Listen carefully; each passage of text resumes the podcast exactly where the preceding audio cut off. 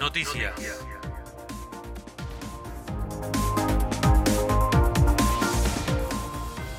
Retomaron los trabajos en el puente de la Rinconada luego de la veda invernal.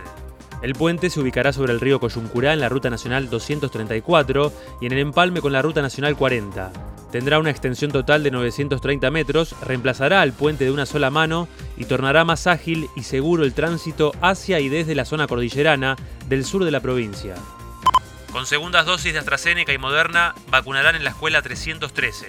La jornada será hoy de 18 a 20 horas en la escuela ubicada en la calle Benito Quinquela Martín, número 271 en Villavega San Martín. En esta oportunidad se aplicará sin turno segunda dosis de AstraZeneca, orientada a quienes hayan recibido su primera dosis hasta el 31 de julio inclusive, y segundas dosis de Moderna a quienes se hayan aplicado la primera dosis hasta el 31 de agosto inclusive. Autovuelco sobre el callejón de Shinjins. El hecho ocurrió hoy cerca de las 8 de la mañana cuando el conductor de una Ford EcoSport aparentemente perdió el control del vehículo, mordió la banquina y terminó volcando a la vera de la calzada con daños en el parabrisas y el techo.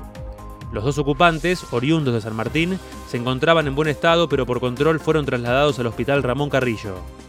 Nacionales.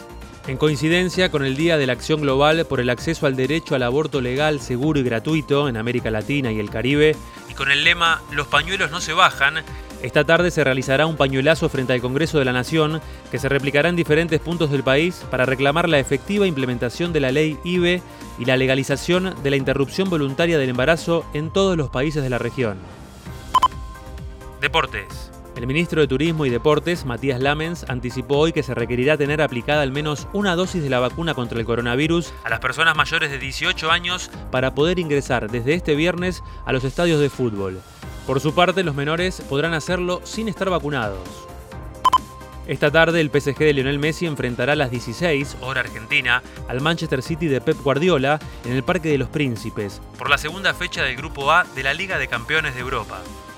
El tiempo en San Martín. El Servicio Meteorológico Nacional anuncia tiempo agradable con cielo despejado, al igual que mañana, que tendrá una máxima de 15 grados durante la tarde. Las lluvias llegarían recién el jueves informó para San Martín de los Andes y toda la región. Santiago Frione.